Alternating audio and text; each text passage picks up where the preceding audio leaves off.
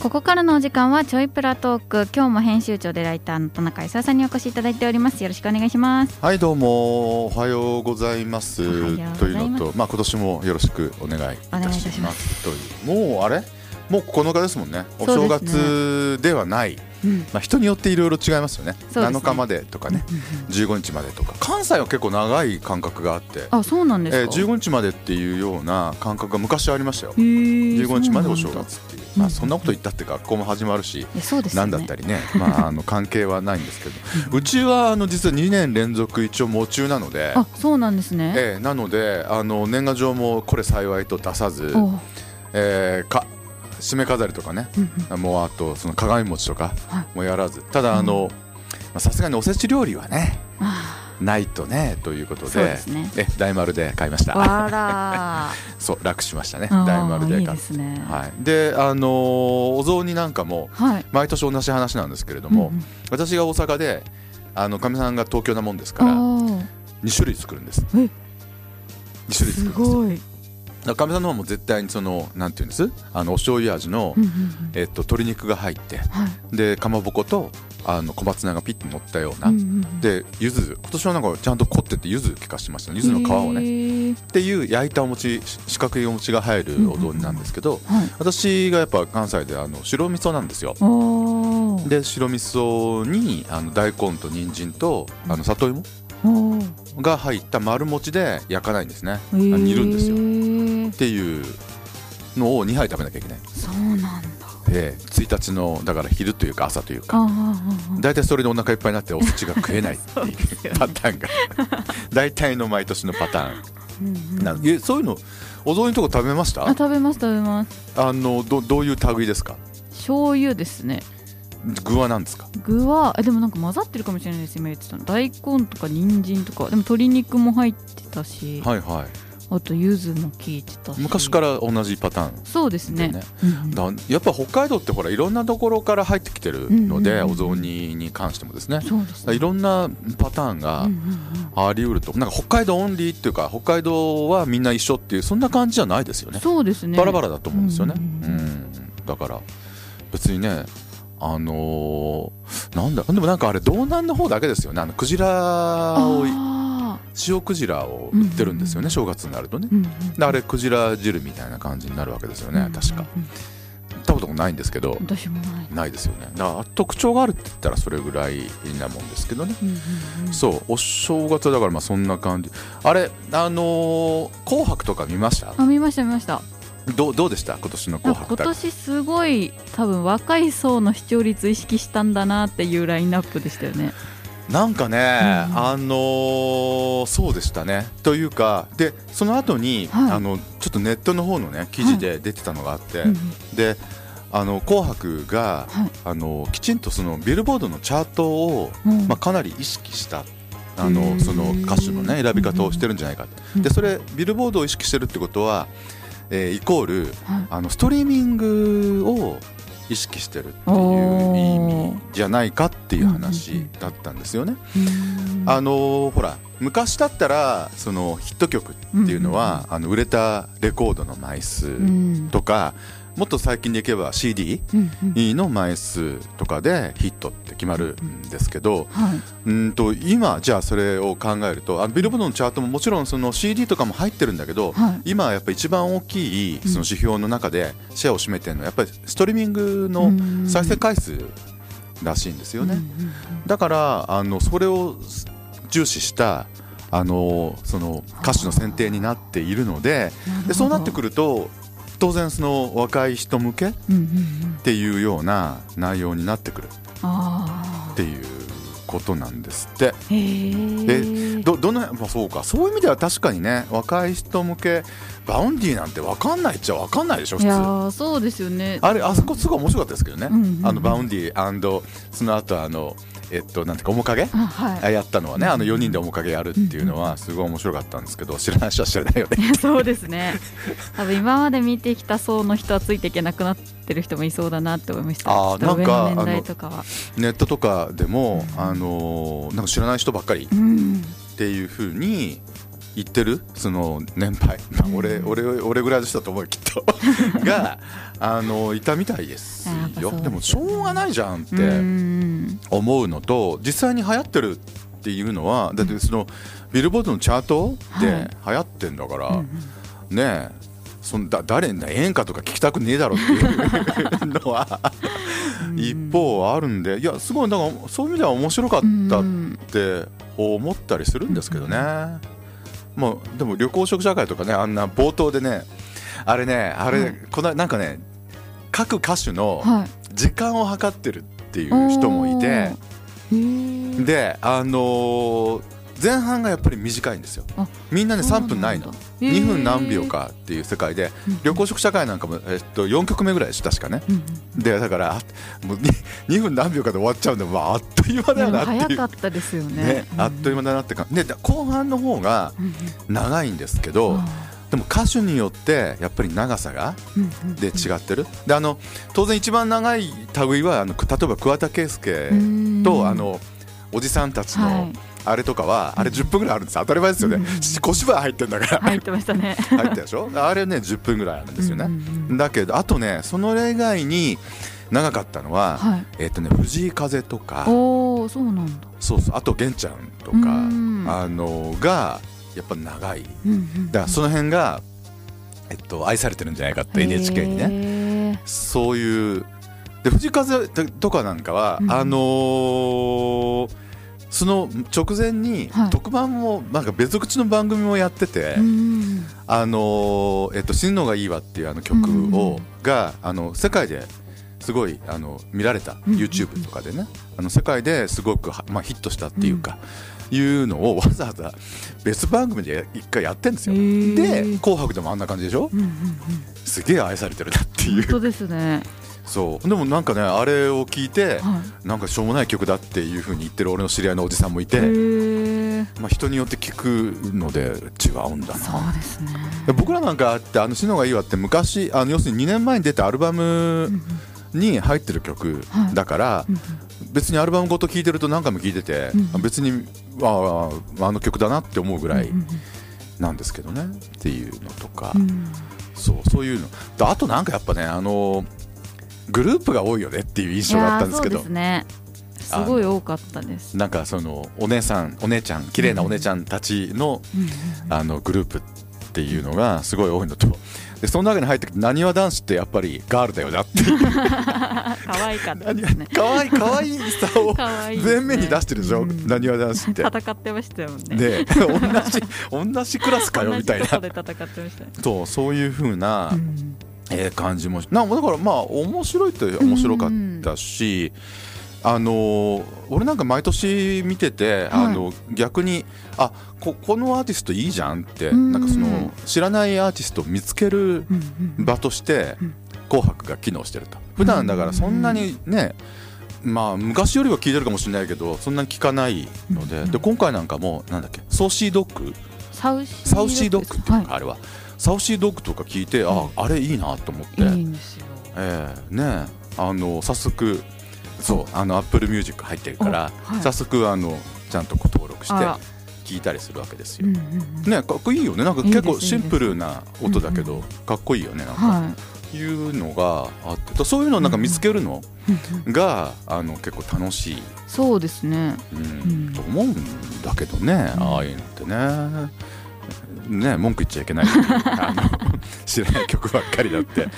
文句言っちゃいけないっていう風な気がする、あとあの橋本環奈ってなんであんなに度胸が座ってるわけ？いやーでもあの大泉さんのあの自由さについていけるのすごいなすごいよね。でしっかりそれをなんかあの、まあ、言ってみれば学級委員長的なうんうん。抑えに入るわけでしょ、たしなめてましたね。であの曲紹介とか全然と知らない、うんうんこれすごい。すんごい落ち着いて紹介。すごいね彼女は。うん。となんか改めて。うん思いましたね。ねあの感心したなというような気がしましたよね。なんかあのお年初のあるえっと、ニュースピックスっていうあの、経済系のニュースをうん。流すあの、まあ、ニュースサイトがあって、はい。でそこのあの年初に年初っていうか今日だね、出た記事だと、なんかあのーまあ、ジャーナリストのこれ何人の人だろう？にアメリカでいたのかな？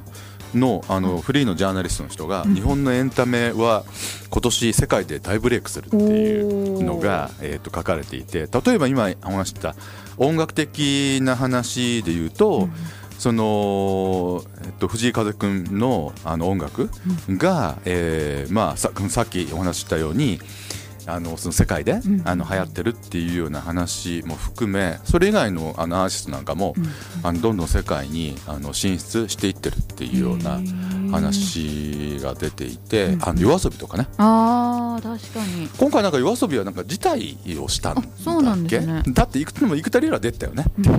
あのさっきの面影でちゃんと歌ってたんだけれども、うん、そう、ね、なんか辞退したみたいなんだけどもあの海外戦略を今 yoasobi なんかも練っているっていうので、ね、これまであの k p o p がすごく世界では注目されてたんだけど、そうですね。うん、日本の曲なんかもこれからちょっと外に出ていくんじゃないかなっていうような話とかね、うんうん、アニメなんかももっと流行るんじゃないかなとか。あ確かに。あのスズメの戸締まりが、はい、えっと、今年の春にアメリカで公開なのかな？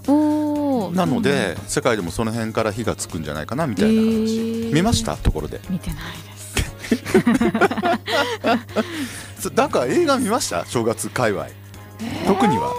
特に見てないですね、えー、ドラマ特番見てました。ドラ ドラマっていうのは、えーと、その特番みたいなやつ？特番とかあと再放送とかあと見ようと思って見てなかったやつ。えなんなんでしたっけ？それ見ようと思ってえ結構いっぱいあって、はいえ何見たっけな？なんか見すぎてあんまり記憶ないんですあれですか？あのその前のクールでやってたやつだけど見てなかったやつをまとめてみるってこと、なるほど。俺一応あのエルピスをざっくり見た、はい、本当ですか？ざっくり見た、うん、なるほど。こういう話だったのねっていう。エルピスめっちゃ好きでしたね。えあそう、はい、えー、あ何？やっぱり何？どの辺があれいいんですか？なんか結構あのー深掘りするじゃないですか。まあね話がねどんどん広がっていくっていうか、深まっていくっていうか。しかもなんか報道で流せないことがあるっていうのをテレビでやっちゃうんだなって思ってなんかそこに感動しました、ねうん、あとなんかよく見たらあれ絵がね、あの絵の画質が映画っぽい、い、やぽいです。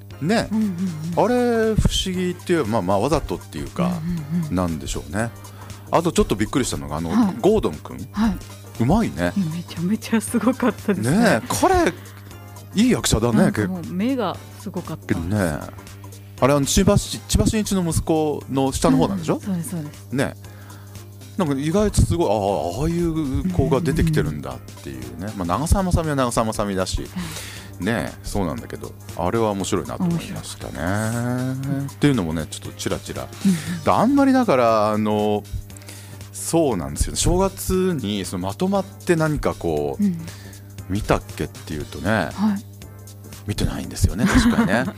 その辺がねやっぱもうただねあのテレビの話をすればですね、はい、あの前もここでお話した通り今、うん、その見てるのが、はい、テレビというよりはあの FireTV スティックっていうね、はい、あのアマゾンのうんうん、あのまあ言ってみればそのテレビにまあ挿して、うん。はい、ネット通しで映像を見るっていうのを見てて、うんうん、テレビって実は見てないんですよ。あのディスプレイにそれを挿して見てるもんだから、普通のテレビ見れないんですねうちね今。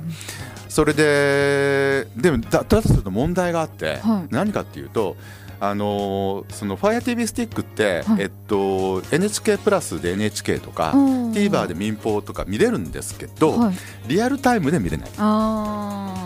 あのパソコンとか、うん、あのこういう iPhone とか、うん、iPad だとあの TVer とか、うん、Apple NHK プラスでも、はい、あのリアルタイムで見れるんですけど、その FireTV スティックだけ見れないんですよ。そうなんだこれ多分だからテレビのその受信機で見ることを想定してるじゃないですか、はい、FireTV スティックってね。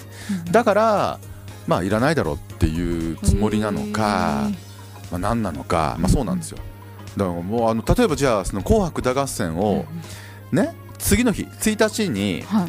あの録画で録画っていうかその過去振り返ってみるのは見れるんですけど、そのリアルタイムで見たいじゃないですかさすがに。そうですね。ね、うん、となるとどうするかっていうとちょっと工夫をしなきゃいけなかったんです、はい、だこの iPad 私持ってる iPad をからそのディスプレイに出すっていうことが、あのまあ、こうややこしい話をすればね、はい、このこの画面をそのまま出すっていうのが実はできないんですよ。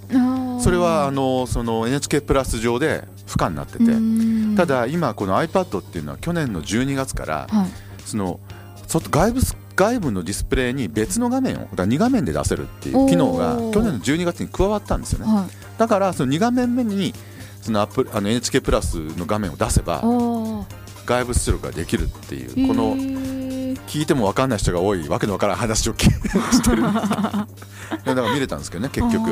だからその駅伝なんかも TVer で見るのもそのリアルタイムで見た方が楽しいのでそういうふうにあの見てたんですけどね、はい。まあ、だからなんだっていう話があって。テレビといえばですね、はい、あの大晦日に、はい、あの孤独のグルメですね。あのこっちでいうと TVH であった。のが、北海道版だったっていうのを見ました、見てなかったです。大掃除してました。その後しばらく TVer で見れたんですよ。いやそうですよね。そう。でねあの私もね実は TVer で見たんですけどね、はい、であのー、苫小牧から、うん、あの上陸して、うん、あのねまたなんかねあの車で来るんですよ、うんうん、み昔のミニミニって車分かりますかね？分かんないか。あのそうあの、まあ、ちっちゃい車なんですけど、イギリスの、はい、であのフェリーに乗って、で、えっと苫小牧に入って、でそこからこうラーメン屋さんに入ったりとかするんですけどね、で途中あの千歳のカチャっていうあのソフトアイスクリーム食べるとこって知りません、黄色い壁とか知らないかとか、まあ、結構そういうとこを通って札幌にやってくるんですけどすすきのについてでその後あのーまあ、ジンギスカンというか名物を食べるって行くんですけど、いきなりねあの丸山に飛ぶんですなんででしかもすすきので昼だったのに、いきなりシーンが夜の丸山公園駅みたいな。おかしいだろみたいな。でしかもそこからさらに行く店が、はい、あの肉の朝倉っていうね店に行くんですけど私もね、1回だけ昔行ったことあるんですが、えっとね住所でいうと南郷の西25なんですって。丸山公園の駅からめちゃ遠いじゃん。南5ですよ。南5の西25なんで。場所がぐちゃぐちゃになっちゃってあのー、ご存知ないかな？あの丸山団とかっていう、うん、あのちょっとこじゃれた居酒屋さんというか和食屋さんみたいなところがね、うん、ある近くに、あのあるそのまあ焼肉屋さんに近い網焼きなんでね、うん、ジンギスカンってよりは焼肉屋さんに近いお店なんですけどこの肉の朝倉っていうところが。で今行ったのが結構ね何年か前なんでその時は本当にね看板も何も出てない店なんで、行くのがえらい苦労するんですよ。めっちゃ分かりにくい。で今なんかすごい見たらすごいでかい看板がでついてて、今は多分行きやすいなんか普通のビビルの何階かになんかすっと入ってるようなで周り店なんか全然ないような場所なんで。であのそこに行ってあの井の頭五郎があの肉をまたガンガン食うみたいな。そういうふうな話になってたのがまあ面白いっちゃ面白かったああの店だ札幌でも行ったことない人結構多いんですよここ。あそうなの、はい、ただ確かにうまかったような気がするんですね。だいぶ前に行ったんでね。記憶があれなんですけれども。あとはあのーでその後あの小樽の店とか出るんですけどね、で小樽の店の女将役で磯貝恵子さんが出てる、えー、結構長く出るんですよ。時間的に、えー、そうなんです。そう。っていうのがあの今回のこのえー、孤独のグルメの見どころ、うん、でももう終わっちゃってるんですよ T は。そうか。でもなんか録画してた気がするな。え？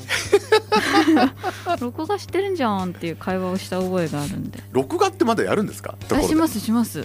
全然します。全然します、はい、あその要するに、えーと、DVD レコーダーがまだあって、うん、そこで録画をしてるもうあってあと去年テレビ買い替えてテレビ自体でも撮れて下にも一応レコーダー残しててみたいな。じゃあ2台でどっちでもどっちでも撮れるっていう。そうもう全然うち使わなくなっちゃってて、あそうなんですね。だからほらあのー、録画を昔してたようなやつは全部 TVer で見ちゃうわけ。ああそっか。ですよ。まあね1週間以上は持たないかもしれないけど、うんうん、でも1週間以内に見るんなら見れるし、そんなに大層なものは全然撮って。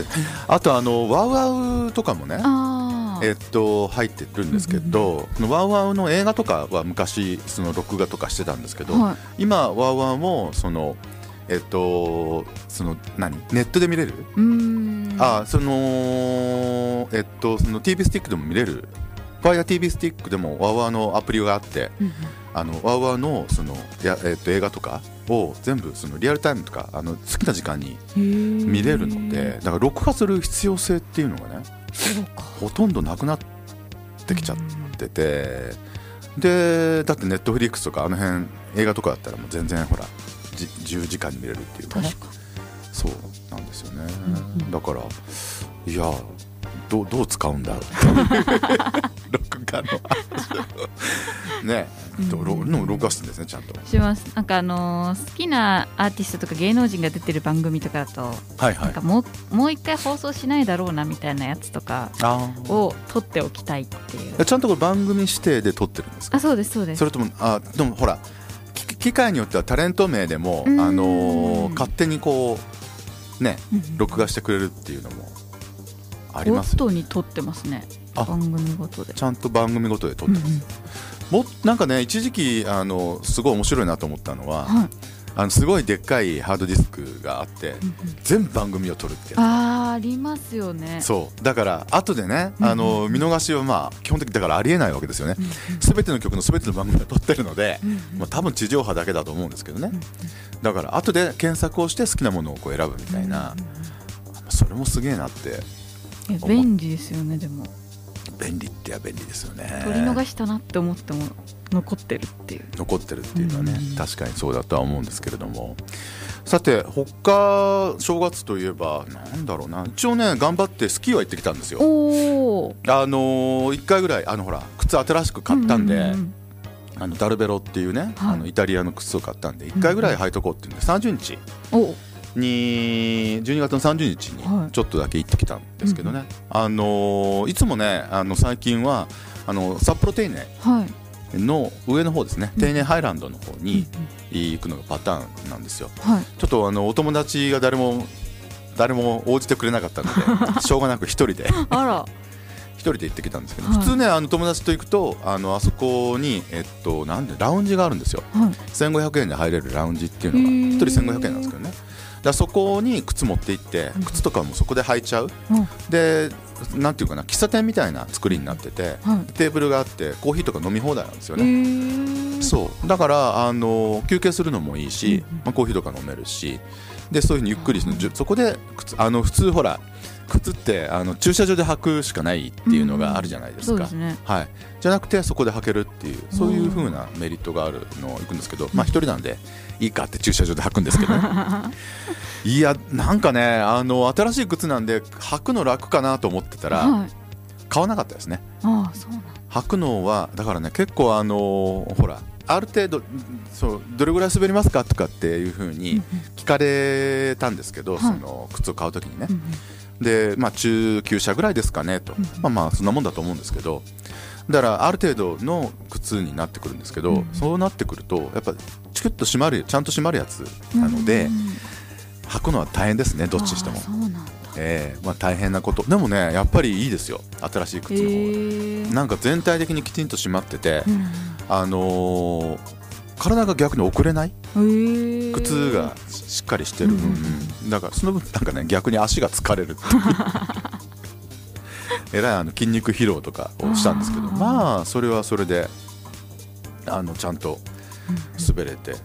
よかったかなと、今度あの、まあ、もう1回ぐらいちょっともう1回か2回今月はあと1回ぐらい行かないとだめですね、うん、その靴になれたいなっていうのは。そうですね。ねもちろん。あるんですけれどもね、っていうのをしたというのとか。あ今日はもうあんまりネタがないんでしょうもない話ばっかしてますけれども、うん、あのちょっと仕事をしてて昨日ねあの思ったことで一つあって、はい、あのバゲットってわかります？わかりますわかります。パンのね、バゲットってありますよね、はい、あれたまにバケットって書いてません？あ書いてますね。どっちが正しいと思います？えー、どっちが正しいんだろ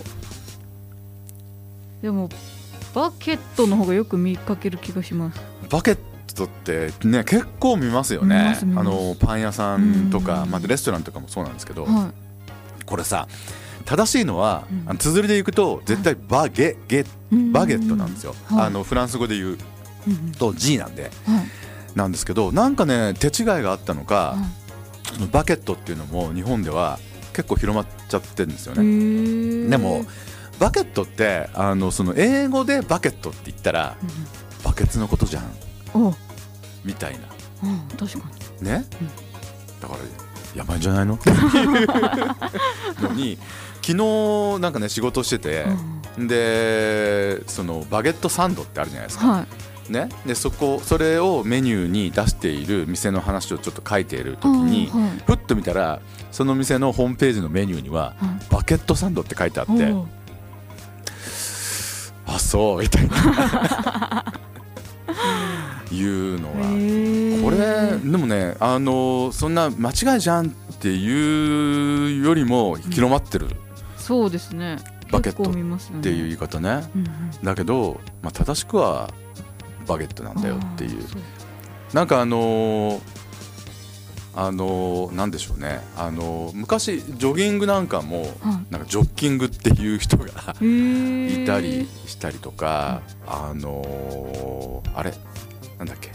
あブクブクブクブク泡が出るお風呂ってなんだっけ？えっとじゃあジャグジー。ジャグジーもジャグジーも正しくないって言うんですよ。えそうなんですか？ジャクージが正しいジャクージ本当のねその、えー、まともな綴りで言うんだったらジャクージが正しい。そうなんだ。そういうなんかねあの、ま、なんかこう洋物が日本に入ってきた場合に、はい、間違えてるケースっていうのが結構あるみたいなんで、そう。それの一つがそのバゲットみたいですよ。